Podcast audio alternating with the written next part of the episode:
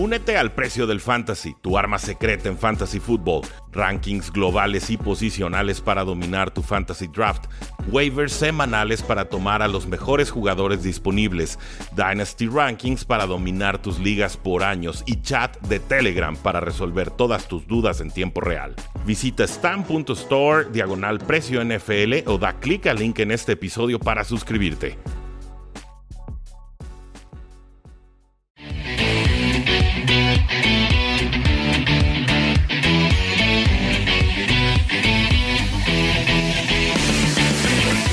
Saludos a todos y bienvenidos a un programa más de Cuarta y Gol, donde la NFL no termina y nosotros tampoco. Mi nombre es Rudy Jacinto, me encuentran en Twitter como arroba NFL. Nos acompaña Oscar Huerta de Cardinals en Cuarta y Gol, como siempre. ¿Cómo estás, Oscar? Bien, bien, un gusto estar aquí. Lamento no poder estar la semana pasada, pero todo bien. Pero todo bien. No, aquí andamos. No pasó de que el pueblo se llevara un soliloquio de Rudy de como 55 minutos, de, pero... De, repente se ponen buenos los monólogos, de repente. Ahí te, encargo, descansando garganta post-draft de 10 horas, creo que sí estaba, sí estaba complicado. Pero qué bueno que ya estás de vuelta y sobre todo qué bueno que la NFL ya anunció este nuevo oficial, ya estructurado calendario de la temporada NFL 2021. Nos dedicamos a platicarlo el día de ayer en youtube.com, diagonal cuarta y gol, en tiempo real, en live, con comentarios de la gente, viendo pues qué partidos nos llamaban más la atención en cada una de las distintas semanas. Pero el día de hoy más bien quisiera hacer un ejercicio distinto en el cual pues evaluáramos qué tan complicado tienen los calendarios de distintos equipos, qué tan fáciles tendrán los, los calendarios otras, otras franquicias.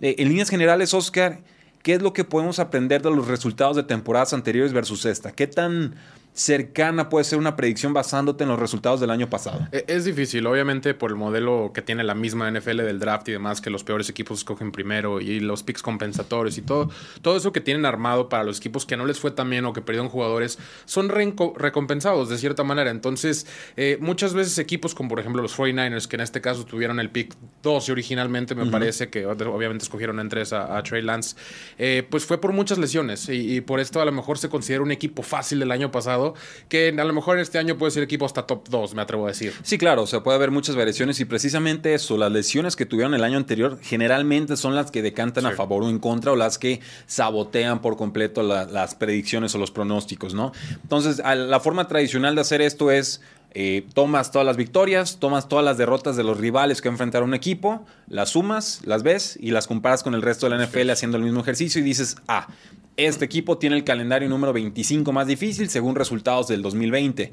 Es una ciencia inexacta y mejores formas de hacerlo. Eh, Warren Sharp propone una estructura distinta que es basarte en los momios que tienen en estos momentos Las Vegas, o sea, los resultados de victorias y derrotas esperados por equipo, y entonces a partir de ahí evaluar qué equipos van a tener los calendarios más complicados y cuáles no.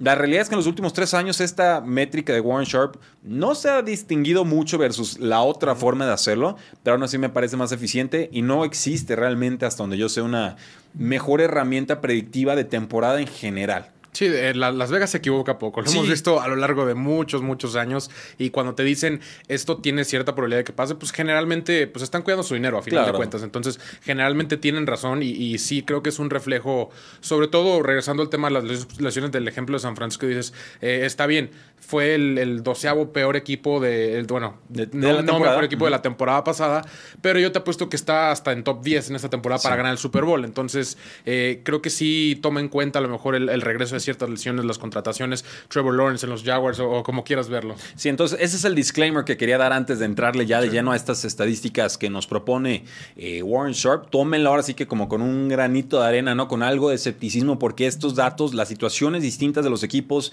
las lesiones y demás van a impactar los resultados y obviamente eso lo ajustamos durante la temporada. Esto es meramente una visión panorámica general. Y entonces, Warren Sharp, que tiene una página bastante exitosa de apuestas, nos dice que los cinco calendarios, según Las Vegas, más fáciles para esta temporada serán los de 49ers en primer lugar, Broncos en segunda posición, los Browns en tercera posición. Ojo ahí, buen off-season, buen draft y calendario fácil igual a equipo. probable buena resultada. Sí, sí, sí, van, van, en ascenso. Los Delfines en la cuarta posición, muy importante esto para pretender eh, llevarse a la división de la AFC East. Y los Bucaneros en quinta posición, Oscar, el colmo de colmos. Sí, eh, eh, yo había visto una lista, obviamente cada quien, como dijiste tú, tiene muchas maneras de hacer esto, de, tomar sus predicciones. Yo había visto donde tenían el número 31 los Bucaneros. Oh, ahí es donde dije, ya no tardan en empezar a decir que toda la NFL siempre está para ayudar a Tom Brady. Ya no los Patriotas, a Tom Brady. a Tom Brady ahora. Eh, sí, suele pasar. Eh, es muy común que, que suele pasar. Recordemos que Tampa Bay no ganó su división. Creo que es lo primero que hay que destacar en por qué a lo mejor le tocaron ciertos rivales y ciertos no. Eh, sí fue una gran corrida de playoffs y demás, pero eso no se considera eh, en realidad para hacer los horarios. No, no entra para nada. ¿Cuáles serían entonces los cinco calendarios más complicados? En el lugar 28, o sea, más complicado, menos, el menos fácil, por verlo de esa manera, los bengalíes. Luego estarían los Detroit Lions con un calendario más complicado. Los pobres Houston Texans, o sea, no sé cómo van a competir, pero lo van a hacer, eh, porque ellos eh, estaban ahí peleando la división también el año pasado, entonces pues hay un precio. Los Steelers se quedan en el puesto número 31, o sea, el segundo calendario más complicado para Steelers, y los Raiders tenían otra vez, creo yo, el, calendario más complicado. El año pasado se hablaba también de que tuvieron un calendario complicado, empezaron bien, segunda mitad fue cuando se nos desinflaron.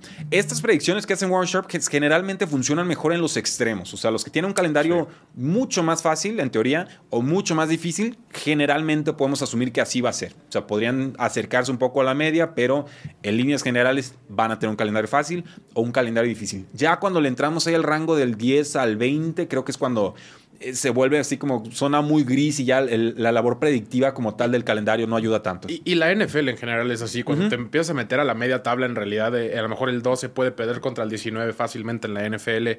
Eh, o sea, empezamos a ver ya un poquito más de mezcla de lo, lo, que sobró y nos enfocamos más en, como dijiste tú, lo más fácil o lo más difícil, porque pues es lo más notorio a final de cuentas. ropa info general del calendario. Hay un montón, vamos viendo cuánto podemos agotar. El calendario más difícil para iniciar la temporada Filadelfia.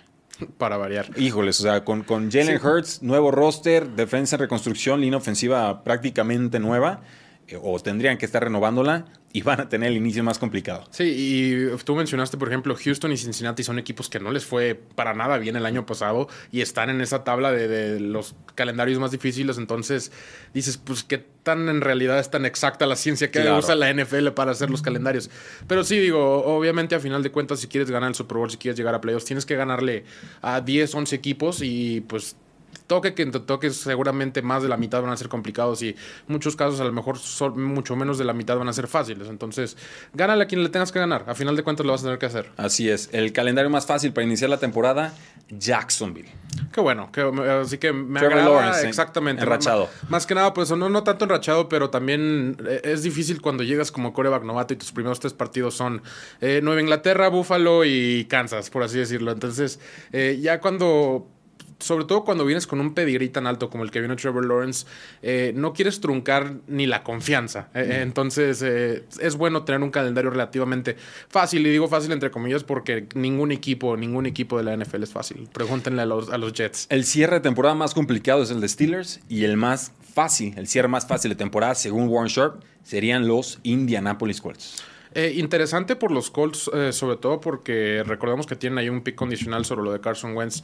Ese cierre va a ser fundamental para la división, para entrar a playoffs. Recordemos que hay siete lugares, entonces eh, los playoffs son un poquito más fáciles en este caso para que llegue aquella primera ronda a Filadelfia y pues, sobre todo que los Colts tengan un equipo competente otra vez después de, pues desde Andrew Locke prácticamente. Sí, y hay muchas otras cosas que podemos analizar en el calendario que se presentó. Por ejemplo, los días o el margen más largo de días sin jugar en casa, entre un partido como local y otro. En tercera posición, el, tercer tramo de calendario más castigado en cuanto a descanso o en cuanto a tener que viajar sería de los Chiefs, que del que sería el 15 de noviembre al 12 de diciembre tendrán que esperar 32 días antes de regresar a casa. O sea, un mes fuera. Sí, y son los Chiefs a final de cuentas, pero sobre todo la casa de los Chiefs Arrowhead Stadium es, algo que pesa bastante. Cuando duras tanto tiempo y, ya en épocas de frío y, en épocas pues donde generalmente significa a lo mejor el primer seed del home field advantage, eh, quieres tener esos partidos en casa. Vaya que sí.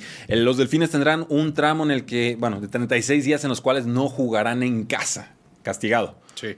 Bastante. Creo que los delfines, no sé si lo, eh, tengas ahí o no sé si sepas, pero es el tramo ese que van a Londres. No estoy del todo seguro, creo que lo había leído por ahí. Eh, y esto pasa con los equipos de, que van a jugar a Londres o a otros países. Recuerdo hace unos años los Raiders que duraron como cincuenta y tantos días fuera de casa, eh, porque ese partido de, Londres era, era el local. Era el local, exactamente. Entonces, y, y antes creo que había tenido dos de visita y después tenía dos de visita. Entonces, pues sí se empiezan a complicar esto por la NFL, obviamente queriendo mandar a, otros países. No tendremos partido en México, desafortunadamente. Eh, pero sí. Pero échenle ganas con la vacuna. Sí, exactamente, échenle ganas. Y, con el béisbol. Y con el béisbol también. Y los Ravens son el que tiene el tramo más largo de partidos en los cuales no estará en caso. El tramo más largo de días, mejor dicho, con 39. Entonces, Chiefs con 32, Dolphins con 36 y Ravens con 39 días en los cuales no estarán como eh, locales. Tramos más largos en los cuales los equipos solamente tendrán un partido de visitante, es decir, casi están hilando juegos de, local de forma consecutiva o larga. Tendríamos a Jaguars, Steelers, Ravens, Vikings, Broncos, Bengalíes y Packers, todos ellos con 49 días, así de corridito, y solamente un partido como visitantes. Eh, a mí me impresiona este dato. Sí, eh, sobre todo, digo, dijiste ahí eh, equipos casi divisionales, entre ellos también este... quiero saber cómo le hace la NFL porque muchas veces el acomodo sale, se ve muy bonito y todo, pero luego ya te pones a analizar partido por partido y, ves este tipo de cosas que dices, aquí los Steelers no, no salen en, casi dos meses, entonces, ¿qué, ¿qué, está pasando ahí? cada equipo proporciona o no sé cómo quieras verlo, se Sí, se proporciona en cuanto a cómo quieren gastar su energía y demás en ese tipo de tramos, en este caso en casa, pero por ejemplo los de visita. Sí, la preparación cambia muy, mucho. muy desgastante y cuando por fin regresas a casa, eh, es como si fuera prácticamente otro, otro de visita porque ya llevas, como dijimos, mes y medio fuera de casa. Sí, otros equipos que van a estar mucho tiempo con solamente un partido eh, de visita, pues los mismos Chiefs, 53 días tendrán, o sea, tienen su racha. sí, sí, tienen su racha larga de juegos como a domicilio, pues también tienen su racha larga de juegos en casa y los Delfines también con 57.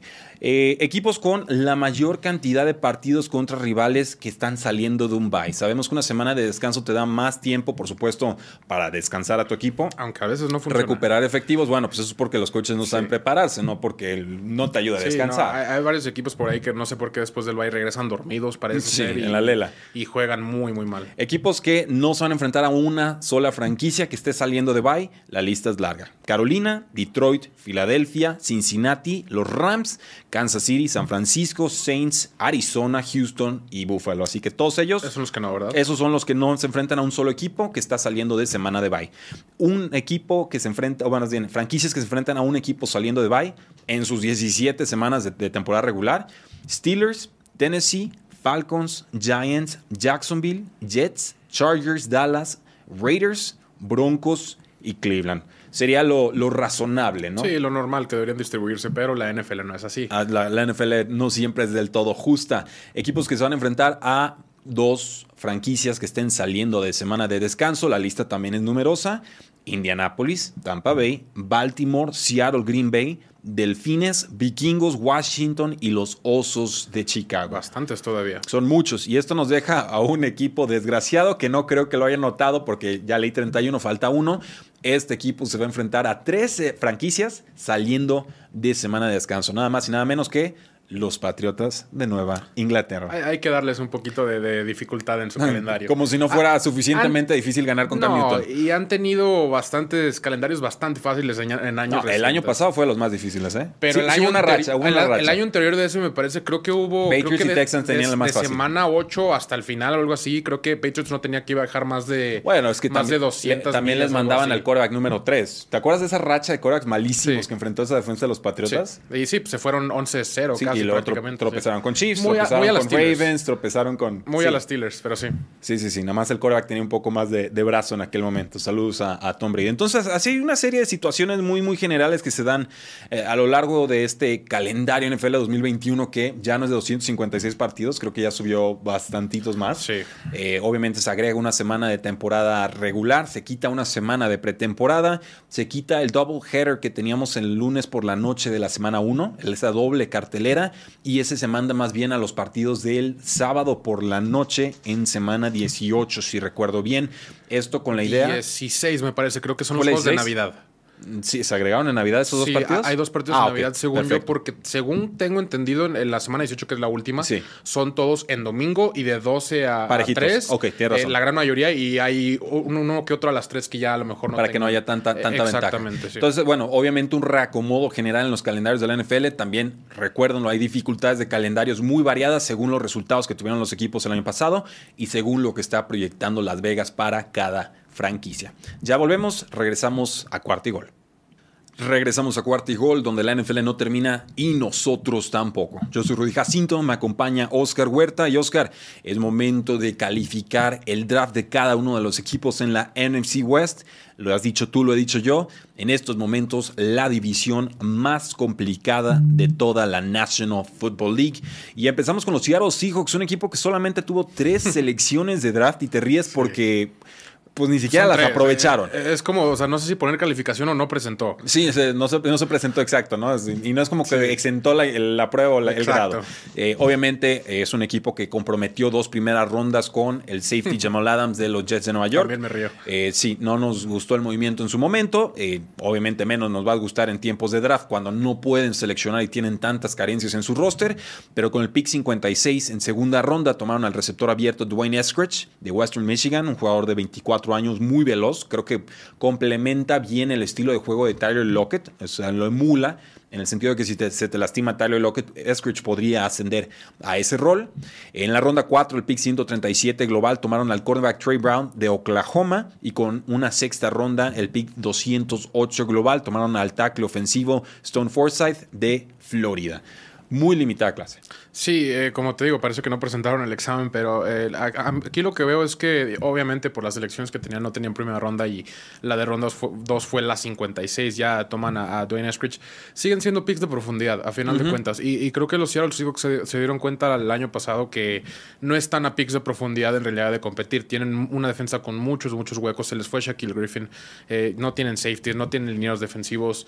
la línea ofensiva en, sí no está del todo buena y, digo, aquí toman otra vez en sexta ronda, profundidad si quieres verlo, pero no resuelven nada y, creo que a través de Agencia Libre tampoco resolvieron mucho, por lo tanto se está viendo desde este punto de vista como uno de los equipos más débiles de la división, que de todos modos creo que anda topando los 10 juegos. Sí, eh, finalmente el cornerback es más bajito, lo van a poner en el slot, eh, pero es, un buen jugador, simplemente creo que eh, tendríamos que tener mal calificado a Seahawks con lo que hizo en esta, en este draft, no solo por lo que poco que alcanzó a hacer, sino porque solito se puso la soga al cuello sin, sin darse esa flexibilidad y capacidad de regenerar el roster con talento joven.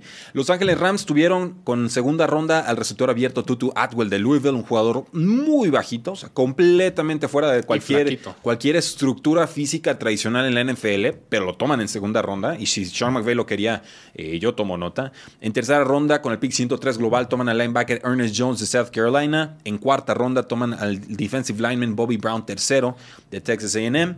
También en cuarta ronda, al cornerback Robert Rochelle de Central Arkansas. Con esa otra cuarta ronda que tuvieron se fue el receptor abierto Jacob Harris de UCF de Central Florida.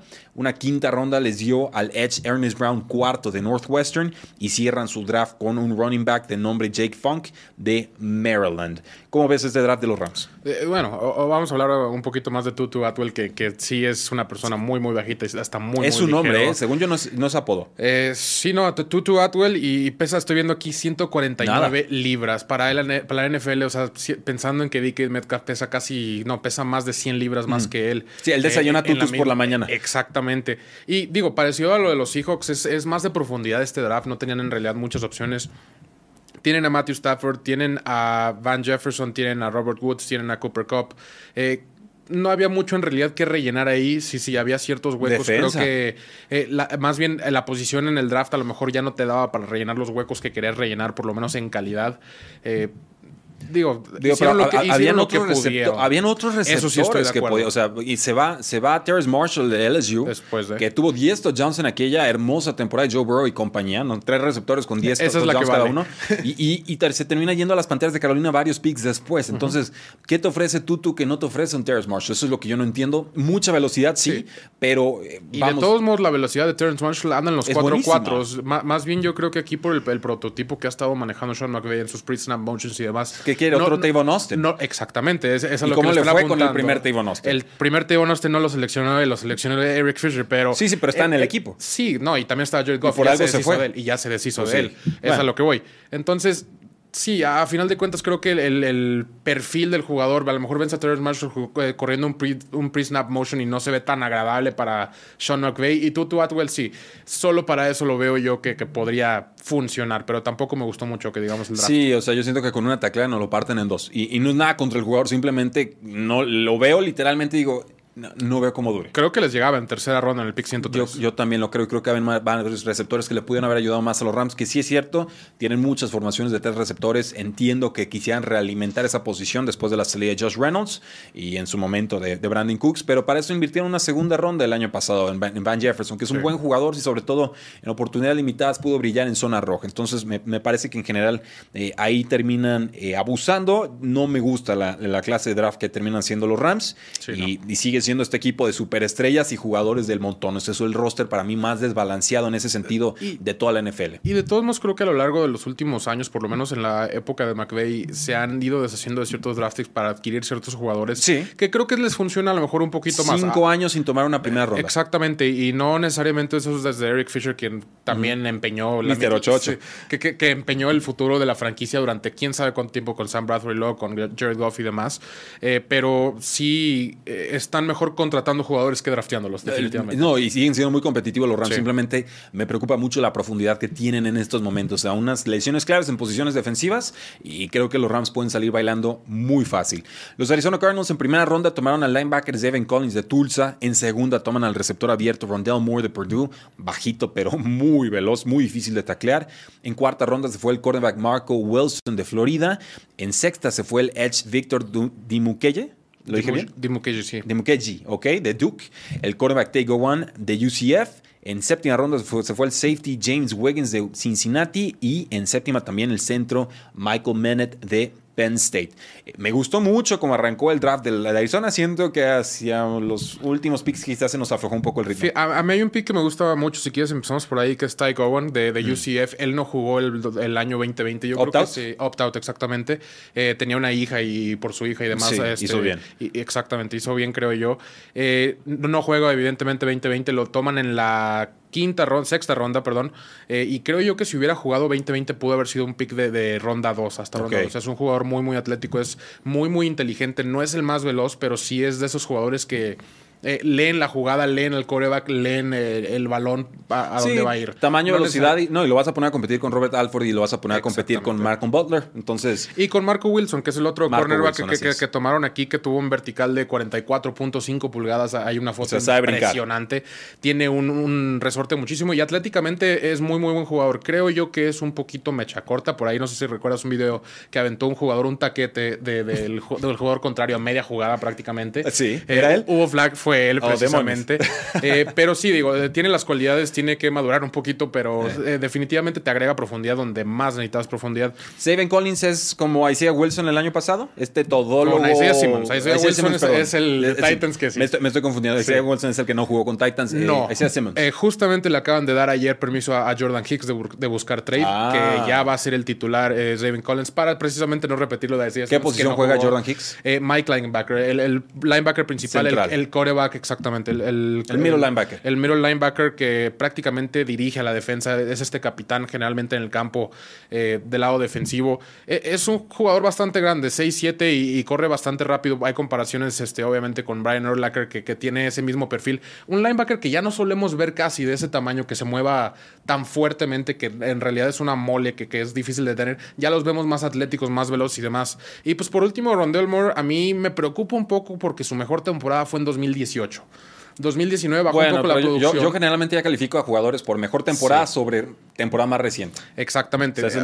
obviamente, está el tema de 2020 que hubo muchos opt-outs, que fue otro caso, Ronald Moore. Pero en 2019 no había mide 5'7, corrió 4'28 el, el 40 y brincó un eh, vertical de 41.5 pulgadas. es una amenaza vertical imposible Atléticamente eh, es una eh, es un atleta muy, muy impresionante. Me preocupa a mí un poquito que hayan perseguido eh, el estereotipo de Andy Isabella que ya en el equipo. No, este creo más que, creo que, presenta muchísimas más cualidades físicas y muchísimas y, y mira que yo expresé muchas dudas con Andy Isabella en su momento, lo sabes, y, a mí sí me gusta este pick. Creo que es un fit perfecto entre estilo de juego y talento. Y sobre todo que Larry Fitzgerald parece que no va a regresar, entonces para el slot queda solito Rondell Moore ahí. Es ver qué tanto nos puede ofrecer AJ Green, pero yo creo que Rondell Moore más pronto que tarde le estaría ganando esa batalla. Vamos cerrando entonces este draft de la NFC West con San Francisco, obviamente el trade up con los Delfines, los, la, les da el acceso al quarterback Trey Lance de North Dakota State, una decisión que determinará el futuro tanto de Kyle Shanahan como el GM de San Francisco.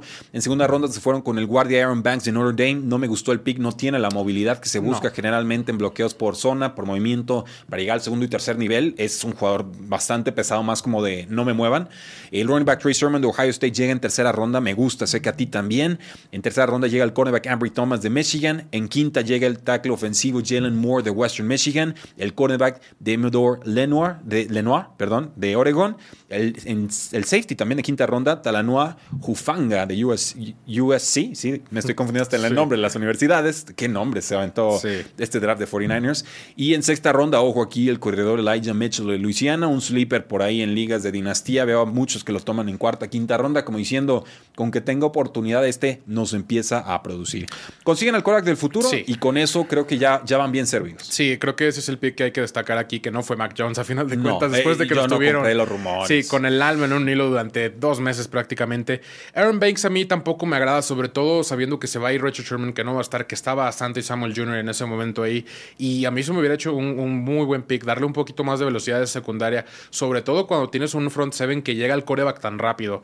Creo que hubiera sido bastante importante. Trace Sherman a mí me encanta porque es muy, muy diferente a. Es un monstruo. Sí, es muy diferente a lo que tienen ahorita en el backfield. Y creo que cuando estén esas eh, opciones de tercera y gol, tercera y una, cuarta y pulgadas, eh, Trace Sherman con esa línea ofensiva que tienen y con todos los esquemas que tienen va a sacar esas yardas facilitas. ¿En qué semana Trace Sherman se establece como titular si las lesiones respetan? Yo creo que por ahí de la 8-9 ya lo tendríamos que ver como el corredor principal. Digo, también hay que recordar que el corredor titular en San Francisco es una mentira de cierta manera. Bueno, Rojima no, me refiero, por la, me refiero por la rotación que tiene claro, claro por eso hablo del mayor toque. Y, en realidad nunca hay, un titular como tal. Yo sí creo que Trace Sherman va a ser titular, como dices tú, antes de la mitad de la temporada 8-9. Y, sobre todo que Trace Sherman es el tipo de corredor que cuando le empiezan a agarrar ritmo, tipo Adrian Peterson, tipo Frank Gore, empiezan a correr más y más esos 20 toques, eh, agarran calor y es difícil pararlos. ¿Cuál de estos cuatro equipos, Oscar, tuvo el mejor draft?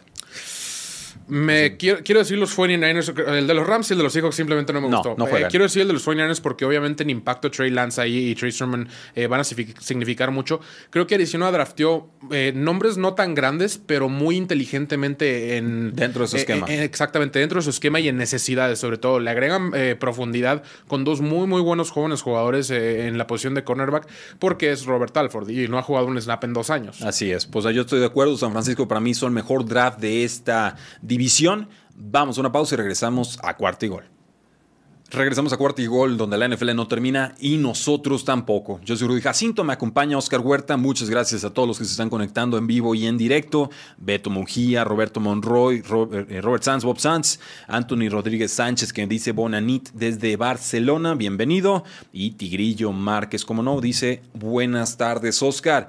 Vamos hablando de los Santos de Nueva Orleans, este equipo que en primera ronda siempre hace cosas curiosas, distintas, raras, extrañas. el del año pasado no me desagradó, la verdad, casi nada. Años anteriores y creo que hasta el de Davenport, que les costó dos, primeras, rondas, con los Packers. Eh, sí, estuvo medio raro. Y este año también estuvo medio raro. Pues bueno, ahí les va. En primera ronda toman al Edge Payton Turner de Houston. O sea, se la sacaron aquí de left field, ¿no? Nadie sabía qué onda fue con como el de Damon Arnett de los Raiders el año pasado. ¿Quién? Exactamente. En segunda ronda tomaron al linebacker Pete Warner de Ohio State. En tercera se fue el quarterback Paulson Adibo de Stanford. En cuarta se fue el quarterback Ian Book de Notre Dame. El quarterback más eh, prolífico en la historia de Notre Dame. Y ese que tiene el físico idéntico, parecido a Drew Brees. Eso fue más o menos lo que sugirió Sean Payton. ¿Y tú crees que el físico es lo que hizo grande a Drew Brees? No, no. E-, eso, es, lo que, eso, es lo que te tiene que preguntar ahí Sean Payton. En, sí está raro. En sexta ronda se fue el tackle ofensivo Landon Young de Kentucky y en séptima el receptor abierto Kawan Baker de South Alabama. Calificamos esta clase, Oscar. Eh, Ian Book, tú dices un jugador de quinta, sexta ronda sí puedo verlo, pero finalmente Sean Payton cree que tiene con qué trabajar ahí. Sí, eh, exactamente eso que dices. Yo, yo sí creo que si se hubiera esperado al próximo pick, que era aquí la sexta ronda, el 206, seguramente iba a estar Ian Book. Se fueron no sé cuántos corebacks antes que él. ¿Todos? Eh, los, cinco, de primera ronda. Kellen Mond, de Texas Sí, Davis Mills. David Mills de Stanford, por supuesto. Y se me está escapando uno por ahí, ahorita lo recuerdo. Sí, yo tampoco ah, recuerdo. de Florida. Kyle, Trask. exactamente. Summerlin se fue después de él. Eh, bueno, lo que voy es que creo que no, en realidad no te va a resolver ningún problema que tengas ahí con, con James Winston y Taysom Hill. Ni de suplente. No, pues el suplente supone que es uno de ellos, para empezar. Entonces, en caso de que James Winston caiga, porque supuestamente va a ser el titular, eh, entra Taysom Hill a tiempo completo. Lo cual no del todo funcionó el año pasado, a pesar de que ganaron ciertos partidos, pero en realidad fue más genialidad de cocheo y Alvin Camara que, que pues, Taysom Hill tuvo por ahí dos, tres buenos cuartos, me atrevo a decir, pero hasta ahí. Sí, ahora el linebacker Warner, pues es un jugador retro, 240 libras, es un jugador que va al choque, va al choque muy, muy bien. Obviamente ahí el, tema atlético es el que nos pudiera costar un poco. Perdieron a Janory Jenkins, no sabemos qué va a pasar con Marshawn Lattimore ahorita que tiene ciertos pleitos con la ley, entonces la entrada de, de Paulson Edivo de Stanford me parece bastante buena, muy en la línea de un Richard Sherman, ¿no? estos jugadores largos, un poquito más delgados, con buenas condiciones atléticas y alguien que además eh, bloqueó 20 24 pases en su carrera de Stanford. Así que para un esquema de zona como el de los Santos creo que va a encajar muy, muy bien. De más de acuerdo contigo, lo de Ian Book no me inspira para nada. Entonces, lo de Peyton Turner tampoco. Lo de Peyton eh, Turner me parece que sí. Eh, ¿Tiene condiciones físicas para primera ronda? Sí. Eh, pero es un proyectazo, no, sabemos, 6'6, 270 libras, brazos o longitud de brazos de 35 pulgadas y, muy físico. ok, ¿qué más? Y sobre todo cuando estamos hablando de primera ronda, sí, está bien, las condiciones atléticas importan, pero hay muchísimos jugadores con condiciones atléticas. Iguales. Y más iguales. Y, pero entonces lo que te mete a primera ronda es con la combinación de esas condiciones atléticas con un talento, con una habilidad excepcional. Y Peyton Turner aquí creo que le falta mucho, mucho desarrollo, eh, parecido a lo que pienso de los, de los Raiders con Alex Leatherwood. Como dicen, como dicen en Estados Unidos, ¿no? He's a year away from being a year away. Eh, exactamente. dos años de preparación. Exactamente. Y digo, la comparación con Alex Leatherwood es porque también a lo mejor tiene las condiciones atléticas por todos lados, pero le falta mucho desarrollo. Así es. Los Bucaneros de Tampa Bay, por supuesto, eligiendo últimos en este draft, tomaron en primera ronda al Edge Joe Tryon de Washington, al quarterback Cal Trax de Florida en segunda ronda, en tercera se fueron con el liniero interior ofensivo Robert Casey de Notre Dame. En cuarta con el receptor abierto Jalen Darden de North Texas, rápido, ágil, eh, pero más, más slot. En quinta se fueron con el linebacker KJ Britt de Auburn. Y en séptima tomaron dos picks. El cornerback Chris Wilcox de BYU, Brigham Young University. Y el linebacker Grant Stewart de Houston. Aquí pues no había necesidades inmediatas para los bucaneros. Deciden primero alimentar la posición de pass rush. Y ya después pues tratar de desarrollar un quarterback pensando en una vida sin Tom Brady. Sí, estás en la gran posición afortunada que no tienes que en realidad rellenar nada. Regresaron tus 22 titulares que ganaron el Super Bowl. Eh, le agregas al lugar a lo mejor que está envejeciendo más rápido, que es la línea defensiva y por eso llega Joe Tryon. Por ahí eh, Jason Pierre-Paul y, y Sud pues están cerca de retirarse, siendo totalmente sinceros. Les quedan uno o dos años y pues quieren que haya algún tipo de futuro después de que este equipo de, Super Bowl se empiece a retirar.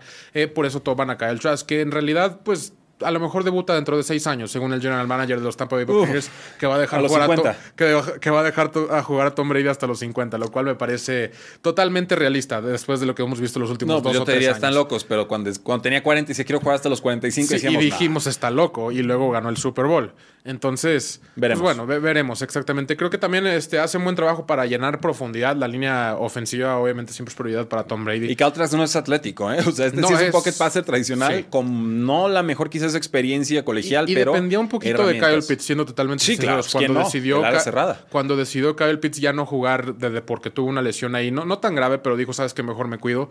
Eh, bajó sustancialmente el juego de Kyle Trask. Estaba ahí todavía que Stoney, pero de todos modos no era suficiente. Y bueno, muchos receptores que hay en el grupo de de, wide receivers de, Bucaneros. Darden, pues simplemente alimentando un sótano ahí de la posición junto a Scotty Miller y Tyler Johnson. Alguno de esos tres eh, tendría que quedarse titular. Son sus 3, 4 touchdowns por año, de todos modos. Sí, ¿eh? de todas formas los utiliza Tom Brady. Las Panteras de Carolina tomaron en primera ronda al quarterback JC Horn de South Carolina, dejando ir a Justin Fields, ojo ahí. En segunda y a Patrick Surtain. En segunda ronda se fueron con el receptor abierto Terrence Marshall Jr. de LSU. Me encanta. Ya ha trabajado con el coordinador ofensivo Joe Brady. En tercera ronda llevaron dos picks. El tackle ofensivo Brady Christensen de BYU, Palomita, y el tight end Tony Tremble de Notre Dame. En, un principio no me gustó, pero ya después lo vi bloquear y dije, no, sí, sí me gusta. No, bloquea muy, muy bien. Es un formidable bloqueador. En cuarta ronda se fue el corredor Chuba Hubbard de Oklahoma State, quien tuvo muy buen 2019, no tan buen 2020, condiciones atléticas muy justitas, apunta suplente de Christian McCaffrey. En quinta ronda, dos jugadores, defensive lineman Davion Nixon de Iowa, había caído mucho,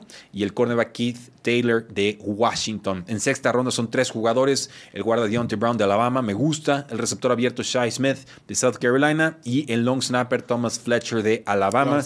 Cuenta como jugador de Alabama, ¿eh? No me importa que sea long snapper. Es, palomita, cuenta como jugador de Alabama. Ya en séptima ronda un lineado defensivo de nombre Phil Hoskins de Kentucky. Sorpresa que JC Horn se fuera primero. Sí, sobre todo después. De antes de Patrick Sertan antes que ciertos corebacks y, pues antes que Rashawn Slater, que también era la, posición favorita para que tomaran los, las Panteras de Carolina. Terrence Marshall es un gran pick, sobre todo en el pick 59. Había rumores que sí iba en el 27. Tiene algunas lesiones por ahí, ¿no? Eso es como lo que pudiera preocupar. Pero creo yo que eh, las condiciones atléticas son magníficas. Es, mide 6'3 y corre un 3'35, me parece. Que pues súmaselo a DJ Moore y a Robbie Anderson y de verdad tiene un ataque aéreo muy, muy bueno para Sam Darnold. Y, y yo creo que no le van a dar contrato, y Anderson el próximo año y entonces Charles Marshall puede ascender. ¿Quién sabe? ¿Quién sabe? Porque tuvo un muy, muy buen año el año pasado no, es que Va a cobrar muy bien, ese es el tema. Sí, pero también yo creo que se puede convertir en el número uno de Sam Darnold, que recordemos lo conoce de los New York Jets. Eh, Chavo Howard, pues llega de suplente de, como dices tú, de Christian McCaffrey. Recordemos que se fue Mike Davis a, los Atlanta Falcons y ahora es el titular de allá, entonces necesitan algún tipo de apoyo por si vuelve a suceder. Ojalá y no. Eh, Ojalá no. lo del año pasado. Ojalá no. Entonces, bueno, en general me gusta el draft de las pantallas de Carolina. Solamente ese primer tema de por más que me encante JC Horn y entiende y es rápido y agresivo y de repente le gana el tema de los castigos, eh, yo ahí me hubiera ido con un quarterback. Qué padre y nos lo dice. Patrick No, quarterback. Coreback, coreback. Yo me hubiera ido con el coreback sí Porque tú no confías en Darnold. Eh, no, yo, yo, confío mucho en Sam Darnold, pero simplemente entiendo que el talento de Justin Fields es superior. Es eso, porque para mí era el coreback número dos. Para mí, digo, puedo equivocarme, pero mi hot take es. No, ni siquiera creo que sea un hot take. Para mí, el segundo mejor coreback de este draft fue Justin Fields desde hace tres años a la fecha. Y está bien, solo encontramos excusas para irlo bajando de posiciones. Yo creo que no tendrían por qué haberse conformado los, las panteras con solo el, Sam Darnold. El argumento ahí puede ser que Zach Wilson solo jugó en realidad como titular y bien el año pasado. Entonces, Justin jugó contra mejor competencia. es, difícil comparar los tres años anteriores eh, en realidad, así como lo pero, dijiste tú. Pero sí vale la producción de tres años no, más. No, definitivamente vale. para darte tranquilidad al momento. Creo yo, como dijiste tú, se enfrentó a mejor competencia. También el equipo que tuvo Ohio State los últimos tres años mm. era un muy, muy buen equipo. Bueno, pero es que ganaba partidos contra Trevor Lawrence cojeando. O sea, ese era el calibre de prospecto en postemporada de Justin Fields. Entonces.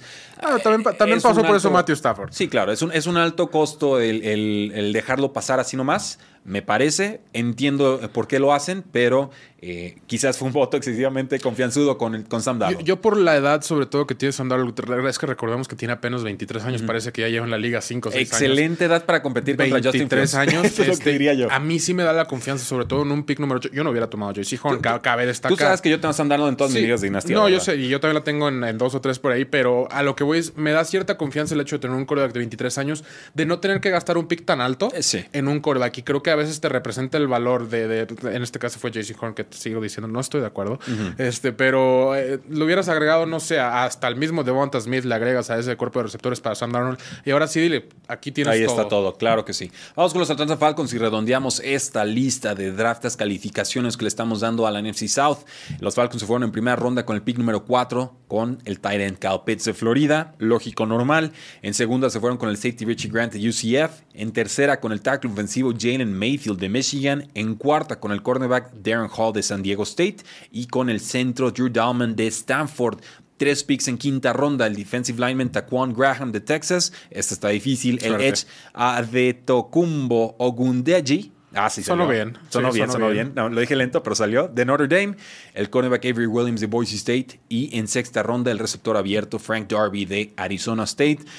Estos picks me dicen que Falcon sigue creyéndose contendiente. Sí. Porque ni siquiera pensó en quarterback. Y, tienen cierto derecho de hacerlo. Digo, obviamente hay. De cierta manera sí. creo, que, confían. Obviamente llega la, la, nueva llegada del coach de Arthur Smith, le da cierto eh, refresco, refresca un poco ahí la, ofensiva, si quieres. Se abren las ventanas de las. Defensivamente quiero ver cómo funcionan. Evidentemente, Dan Quinn, quien es un enfoque defensivo, aunque no lo crean, no estaba haciendo bien las cosas. Ahí les faltó un poquito más. Solo toman a Richie Grant, que, que está bien, entiendo. Es un muy, muy buen jugador y de gran valor en, en el pick número 40. Ofensivamente está muy, muy fácil para Matt Ryan. Sí, sí, sí, sí. La verdad. Y el que se salva aquí es el corredor Mike Davis, ¿no? Estuvo así a, un turno de que le cayera un corredor peligrosillo por ahí. Sí, yo, lo tengo hecho en una liga de Dynasty y, me salvé. sí, yo también me salvé y dices, aquí sigue siendo el titular. Aquí, me salvo. Ni contratado un running back ni drafteado un running back. sigue siendo Mike Davis que hizo la verdad las cosas bien. por ahí un, draft free agent que podría ser peligroso. Pero para Mike Davis muy explosivo, pero finalmente se salva. Javonte Williams llega con un trade up a los Broncos de Denver. Eh, me gustan los picks de, Falcons. En, general, digo, son muchos picks, por supuesto, muchos de quinta ronda para arriba, pero yo, yo me quedo con el trabajo de las Panteras de Carolina en este draft. Híjole, no sé, yo, yo no estoy totalmente seguro de eso. ¿Con quién te quedas? A mí me gusta, digo, es difícil calificar, por ejemplo, el de los Bucaneros porque, como dijimos, no tienen muchas Están en otra situación. Creo que por el valor de, Richie Grant y de Jalen Mayfield en el pick 40 y 68 me gusta más la Atlanta Falcons. Y solo porque tomaron a Jaycee Horn las Panteras. Ok, bueno, sí, sí, yo... Por eso nada más. Yo creo que con Justin Fields hubiera sido un 100 redondo. Yo con esto, pues, no, sin, Justin Fields yo le pongo, digamos, un, 90. Pero bueno, ¿qué opinan ustedes, damas y caballeros? Háganos saber ahí en la casilla de comentarios. Vamos a pausa comercial y regresamos a cuarta y gol. Bienvenidos a Cuarta y Gol. Yo soy Rudy Jacinto. Me acompaña Oscar Huerta de Cardinals en Cuarta y Gol. Síganlo en Twitter, síganlo en su podcast. Oscar, platiquemos de los resultados o las calificaciones que le queremos dar a todos, todos, todos los equipos de la NFC East. Año de corajes, año de corajes no, no, draft. Y, ¿eh? esta, esta división que no sabemos ni quién, que todos querían perderla, ¿no? No encontraban cómo. Y el sacrificado termina siendo Washington, que en vez de quedarse con el pick 10-11, se va hasta el 2022 por, por el simple hecho de calificar a postemporada. Creo que esta división para todos aquellos que no le van a un equipo que está en esa división es la división más divertida de ver, aparte de la, de la propia, porque es un caos. Sea para bien o para mal o en el draft o donde sea digo, parece que está escrito y como dijiste tú, por ganar la división y, en realidad no ganar nada después de eso, porque no ibas a ganar mucho después de eso. Claro. Pues te vas hasta el pick 19. Bueno, pero yo creo que el equipo que mejor pelea le dio a Tampa Bay en postemporada fue Washington con Cora suplente, ¿eh? Puede ser o sea, récord 7 y 9 lo que quieran, Washington hizo una labor muy noble, solo pues tuvo que pagarlo con un pick más tardío, eligiendo como equipo 19 de 32 en cada ronda. El Washington Football Team tomó en ese pick de primera ronda al linebacker Jamin Davis de Kentucky, un fenomenal atleta que creo mucho. no, sí, o sea, toda la, pretemporada fue suya. Verdaderamente eh, es una proyección, no es un jugador ya, ya contrastado, ya consolidado, pero en su primera temporada como titular, pues dominó por completo y Ron Rivera sabrá algo de defensivas, ¿no? Sí, exactamente. Eso que dijiste rápidamente, el Ron Rivera si puede convertirlo, aunque sea en, cuestión de inteligencia, con esas condiciones atléticas, en cuestión de inteligencia a la mitad de lo que fue Luke Kickley, y con esas condiciones atléticas estamos viendo un jugadorazo. Creo que si alguien está capacitado para desarrollarlo es Ron Rivera. Y tiene las herramientas para hacerlo. En segunda ronda se fueron con el tackle ofensivo Samuel Cosmi de Texas. En tercera con el cornerback Benjamin St. Just de Minnesota. Y con el receptor abierto Diami Brown de North Carolina. Mm, no me termino de encantar el pick. A mí sí. Es, es, una amenaza profunda, veloz, la entiendo, pero es un jugador muy limitado en cuanto a su recorrido de rutas. también hay que pensar eh, qué rol va a tener en el equipo, creo yo. Y por ejemplo, si ya tienes a Terry McLaurin y tienes a, Curtis, Samuel, creo que en realidad solo por fuera en pases profundos, como dijiste tú, eh, pues representa una amenaza hasta para el, free safety que tiene que estar cuidando arriba. Entonces, ¿quién queda libre acá abajo? Eh, el ala cerrada, eh, Logan Thomas, Curtis Samuel y Terry McLaurin, que después de la recepción... Gibson o J.D. McKissick, que, los corredores. Sí, exactamente, pero que, pero que todos esos jugadores que mencioné después de la recepción son muy buenos. Y cuando tienes un corner y un safety preocupado acá arriba por alguien que corre un 4.3 en el 40, sí te, puede generar acá mucho más espacio. Sí, en, general ese es el, rol, la función de los velocistas, ¿no? El abrirle el campo al resto de sus compañeros. En cuarta ronda toman a dos jugadores, al Tyrant John Bates de Boise State y al safety Derek Forrest de Cincinnati. En sexta ronda se fueron con el long snapper eh, Camarón, ¿eh? No Cameron. Camarón. Camarón. Chisman. Qué buen nombre. Este es el mejor nombre del draft. Y es long snapper, es el mejor todo. nombre del draft. No lo había visto. Camarón, hombre queso creo que tenemos que hacer un video eh, específicamente de este hombre. Es un long snapper, ronda 6, pick 225. Es una No sabía, pero, eh, acaba de mejorar mucho, mucho este bloque. Es, el mejor draft de, la historia. Tomaron al Camarón Chisman eh, de Michigan en sexta ronda y tuvieron siete picks de séptima ronda. Al Edge William Brady King de Baylor, al Edge Shaka Tooney de Penn State y al receptor abierto Dax Milne, de quien sinceramente no les puedo decir absolutamente nada, de BYU. Califícame esta clase. Me gusta bastante, sobre todo los, primeros, los primeros cuatro picks específicamente. Jamin Davis, creo que Samuel Cosme era un jugador de, primera ronda, se podría argumentar. Eh, Benjamin St. Just era de los mejorcitos de esa segunda ronda de, cornerbacks que quedaban. Y pues ya hablamos de Diami Brown. Creo que es una muy, muy buena clase. Lo que me llama la atención aquí. Aparte del camarón, hombre, que es. aparte de eso, es, es este. ¿Cuántos jugadores de defensiva tomaron los Washington Football Team, que es raro sobre todo porque fueron una de las mejores defensas, agregándole más prospectos y más profundidad, esto los puede hacer todavía más peligrosos. Sí, este es uno de los mejores drafts que vimos en esta eh, clase. Sinceramente fue de lo que más me gustó. Vamos con los New York Giants que por primera vez hicieron trade down con Dave Gettleman. Y buen draft. Y lo hizo en dos ocasiones. Hicieron un buen trabajo en general los Gigantes de Nueva York. Eh, yo nunca he tenido problema con Dave Gettleman como evaluador. Tengo problema con Dave Gettleman al momento de evaluar en qué momento subir, bajar y detectar los momentos del draft. Sí, exactamente como lo dijiste. Sabe qué hacer, solo no sabe cuándo. En qué momento, exacto. Exacto, exacto. En primera ronda tomaron al receptor abierto que de Stoney de Florida, un ex coreback muy atlético, todavía eh, dirías tú muy crudo en su recorrido de rutas. Sí, e, pero, es rápido. Pero la proyección, o sea, si lo ves juego por juego por juego en 2020, eh, línea ascendente muy marcada y eso me hace pensar que puede seguir evolucionando de forma muy grata. La cosa es que ya habían muchos receptores abiertos en, en Giants y ya la habían invertido, por supuesto, con Kenny Gola de 16 millones anuales. Entonces, ahí creo que fue un pick de lujo en un equipo que todavía no está para, para hacerlo. En segunda ronda tomaron al Edge eh, Azezo Yulari de Georgia, me encanta. En tercera al cornerback Aaron Robinson de UCF, me gusta mucho. En cuarta al Edge Ellerson Smith de Northern Iowa. Y en sexta ronda dos jugadores, al corredor Gary Brightwell de Arizona, un suplente nada más para Saquon Barkley. Y un cornerback de nombre Rodarius Williams de Oklahoma State. Eh, Stoney me gusta. También, también creo que sí, como dijiste tú, está un poquito ya poblado de más el cuarto de los receptores. Saturadísimo. Está, Sterling Shepard, está Slayton, está Kenny Golladay, obviamente está eh, Evan Engram, que no es receptor, pero también tiene bastante no, es más receptor que a la cerrada. Exactamente. Entonces, sí, como dices tú, es un pick de lujo. Lo curioso aquí es que de todos iban a tomar receptor en el pick número 10, que recordemos le. No, en el, en el pick número 11, perdón, que recordemos le robó eh, las Águilas de Filadelfia a Devonta Smith. lo cual a mí también me, me, pone un poquito a cuestionar que entonces, pues, Dave Gettleman ¿qué está haciendo? O sea, son buenos picks. No es exactamente lo que necesitabas. Creo yo que eh, tenías un poquito más de necesidades. línea ofensiva. Siempre que dices eso de Giants, yo digo, el paréntesis, línea ofensiva. Y, más que nada interior, sobre todo. ¿ah? Creo que había muy, muy buenos linieros este, interiores. Y estaban en rango para tomarlos. Estaban en rango, estaban en ese 20, incluso todavía en el 50, que toman a, a Zizo que es un gran valor de pick. Eh, muchos pensaban que se viera en primera ronda, entonces entiendo a lo mejor por aquí, a por qué aquí a lo mejor no tomas al centro o al guardia, pero en general... Pero yo no me peló con el pick de Ojulari, ¿eh? Claro que no. Eh, eh, a lo que voy es, creo que en, cuestión de valor es un muy, muy buen draft. En cuestión de encaje o de esquema para tu equipo, sí tengo o, mis dudas. O de atender necesidades de roster, ahí es donde podría quedar un, poco, un poco peligroso el asunto. Pero Ojulari era de los mejores pass rushers en esta clase. Vamos con los vaqueros de Dallas que deciden bajar del pick 10 al 12, hacen un trade inusual con rival divisional. Águilas de Filadelfia suman una tercera ronda. Buena decisión de los dos equipos, me parece. Ahorita hablamos de las Águilas, pero finalmente los vaqueros terminan consiguiendo al linebacker Mika Parsons de Penn State. En segunda ronda, al cornerback Kelvin Joseph de Kentucky. En tercera, toman a tres jugadores: el defensive lineman Osa Odigizua de UCLA al edge Chauncey Goldstone de Iowa y al cornerback Nashon Wright de Oregon State.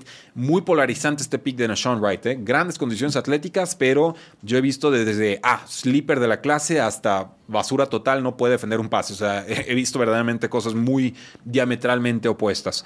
En cuarta ronda toman a dos jugadores, al linebacker Jibril Cox de LSU y al tackle ofensivo Josh Ball de Marshall. En quinta ronda se van con el receptor abierto Simi Fejoko de Stanford. En sexta ronda con dos jugadores, el defensive lineman Quinton Bohanna de Kentucky y el cornerback Israel Mukwamu de South Carolina. Cierran su draft en séptima ronda con el guardia ofensivo Matt Farnock de Nebraska. Una clase pues con un poco de todo, ¿eh? Pues cuenta cuántos jugadores defensivos y te da un reflejo en realidad de lo que querían hacer los Dallas Cowboys. Me gusta mucho el pick de Michael Parsons. Eh, evidentemente les hacen lo que le hicieron a los gigantes, les roban a Patrick Surtain y a JC Horn con los dos picks anteriores y pues deciden tomar al mejor jugador disponible que es Michael Parsons. Recordemos que ahí Jalen Smith y Leighton Van Der Esch eh, pues no pueden mantenerse saludables más de tres partidos seguidos al parecer al mismo tiempo. No, pues uno ya se retira y el otro ya va de salida. Sí, exactamente. Kelvin Joseph, a mí me gusta mucho el pick a pesar de que también está bastante Samuel Jr. ahí y me gustaba más Asante Samuel Jr. Chauncey Goldstone es el primer jugador del pick de consenso del top 250 que fue tomado, que no estaba en esa lista. Mm. O sea, estaba fuera del 250 de consenso de muchos analistas de NFL y Chauncey Goldstone no estaba en esa lista. fue la primera sorpresa. Fue la primera, pues más bien creo creer yo que mano de Jerry Jones pesada ahí por, por el parte Es como, dame a todos los atletas y ya luego veo qué hago con ellos, ¿no? De repente esa es la filosofía de, de, repente pasa así, sobre todo cuando estás entrando a rondas 3 y 4 y demás. Eh, se me hacen muchos picks que tuvieron para las primeras cuatro rondas como para el impacto que Pero llega, luego en tercera ronda toman a Jabril Cox y ese me parece es el, una de las ganancias de tercera ronda. Ese es el último que en cuarta ronda, de hecho, fue en el pick 115. Día 3, perdón, sí. Sí, este, a mí fue de los que, del pick que más me gustó. Creo que tranquilamente puede ser la pareja ahí de Micah Parsons y olvidarse totalmente de Jalen Smith y, y Leighton Van Der Esch. Entonces, eh, en cuestión de valor, también este, este draft me gusta muchísimo. No estoy tan seguro de ciertos jugadores por ahí de ronda 3, sobre todo porque tuvieron tantos picks, pero creo que sí mejoraron mucho su defensa. Tendría que mejorar bastante. Con las Águilas de Filadelfia cerramos este draft class por supuesto, del NFC East. Tomaron con un trade-up al receptor abierto de Alabama, Devonta Smith, en el pick número 10 global. Gran necesidad para compenetrarse con Jalen Rager, de quien fue de Texas Christian University hace, hace un año. En segunda ronda tomaron al liniero interior Landon Dickerson de Alabama. ¿Eh? Me encantó eso. A, mí, también, y lo necesitaban. ¿eh? El año pasado había solo un titular en, la línea ofensiva, los demás eran suplentes. En tercera ronda tomaron al defensive lineman Milton Williams de Louisiana Tech. En cuarta, al cornerback Zach McPherson de Texas Tech. En quinta, al running back Kenneth Gangle de Memphis. Cayó mucho, uno de los mejores receptores en la posición de, corredor en este, en este backfield. Hay mucha competencia, pero tendría que hacerse un lugar en el roster. En sexta ronda toman a tres jugadores: el defensive lineman Marlon Tiapulotu de UCS. USC, perdón, el Edge Darren Jackson de Coastal Carolina y al safety Jacoby Stevens de LSU. Cerramos la clase con el pick de séptima ronda, el Edge Patrick Johnson de Tulane. O sea, las Águilas necesitan mucho talento elite y consiguieron dos, tres jugadores que, parecen bases para construir un equipo. Sí, eh, enfocándonos aquí en los primeros dos picks, digo, Devonta Smith es el Heisman, tuvo una temporada, quizá la mejor temporada por un receptor en la historia de la NCAA. Eh, es un jugador que definitivamente vale la pena ahí, pero yo no dejo de pensar que qué hubiera pasado si hubieras tomado a Landon Dickerson como lo tomaste en segunda ronda y Rashawn Slater, que seguía ahí en el pick número 10, que sumándolos al juego terrestre que ahora vas a tener, que parece que por fin estás pegando con Miles Sanders y ahora le agregaste a Gainwell. Y transformaste tu línea ofensiva. Que Jalen Hurts va a ser tu coreback titular y todos sabemos cómo es el estilo de Jalen Hurts, muy a la Lamar Jackson, muy a la Kyler Murray, muy de ese estilo, pero obviamente con un perfil mucho más grande. Sí tiene brazo, ya vimos que sí tiene. Y receptores, en realidad, pues tienes al receptor que tomaste el año pasado, que se supone que es tu receptor número uno, que te da esa velocidad a lo largo del campo y no necesariamente era tu urgencia más pues, la principal en realidad. Entonces, sí. me gusta obviamente el pick de Devonta Smith, sí me, me encanta el de Landon Dickerson, el pick 37, pero no dejo de pensar en que hubiera sido con Rashawn Slater y Landon Dickerson. Que, que, mucha gente a lo mejor no le suena tan atractivo, pero no tienes idea de cómo te cambia un equipo eso. Bueno, y hubieran tenido que hacer un trade porque finalmente son los Ángeles Chargers quienes lo toman en el pick número 13, si recuerdo bien, sin tener que moverse. Exactamente. Y, lo dijimos, Rashawn Slater era, estaba más preparado técnicamente que el mismo Penny Sewell de Oregon, que se fue bastante más temprano. Rashawn Slater no jugó el año pasado, entonces por eso a lo mejor cae un poquito más. Yo creo que pudo haber sido un súper valor tener a estos dos líneas ofensivos como tus primeros dos picks. Oscar, ¿qué equipo de esta división tuvo el mejor draft? Para mí, Washington. Yo estoy entre Washington y Dallas. Eh, Washington a mí me gusta mucho, obviamente siendo el pick número 19. Camarón Chisman. Sí, Camarón eh, Eso, eso es lo que me está desempatando ahorita. Eh, viendo, digo, el valor de Samuel Cosme en segunda ronda, el pick número 51, de Amy Brown en el pick número 82, pero también estoy viendo el de Dallas y, sí, el de Jabril Cox a mí me encanta. Yo creo que también voy a escoger a Washington, pero Dallas y, en realidad todos los equipos de esta división me parece que hicieron muy, muy buen draft. El de Filadelfia, te digo, me agradó. Yo hubiera hecho a lo mejor algo diferente, pero no me quejo con Devonta Smith no, para, para nada. Y, obviamente Gigantes también hacen muy buen pick en cuestión de valor. Más bien no atacaron las necesidades que yo hubiera atacado. Pero sí, estoy de acuerdo contigo en Washington. Pues ahí lo tienen, damas y caballeros. ¿Están de acuerdo o no están de acuerdo? Háganoslo saber en la casilla de comentarios. Suscríbanse a este su canal. Denle like al video, por supuesto. También denle like al canal, porque la NFL no termina y nosotros tampoco. Cuarto y gol.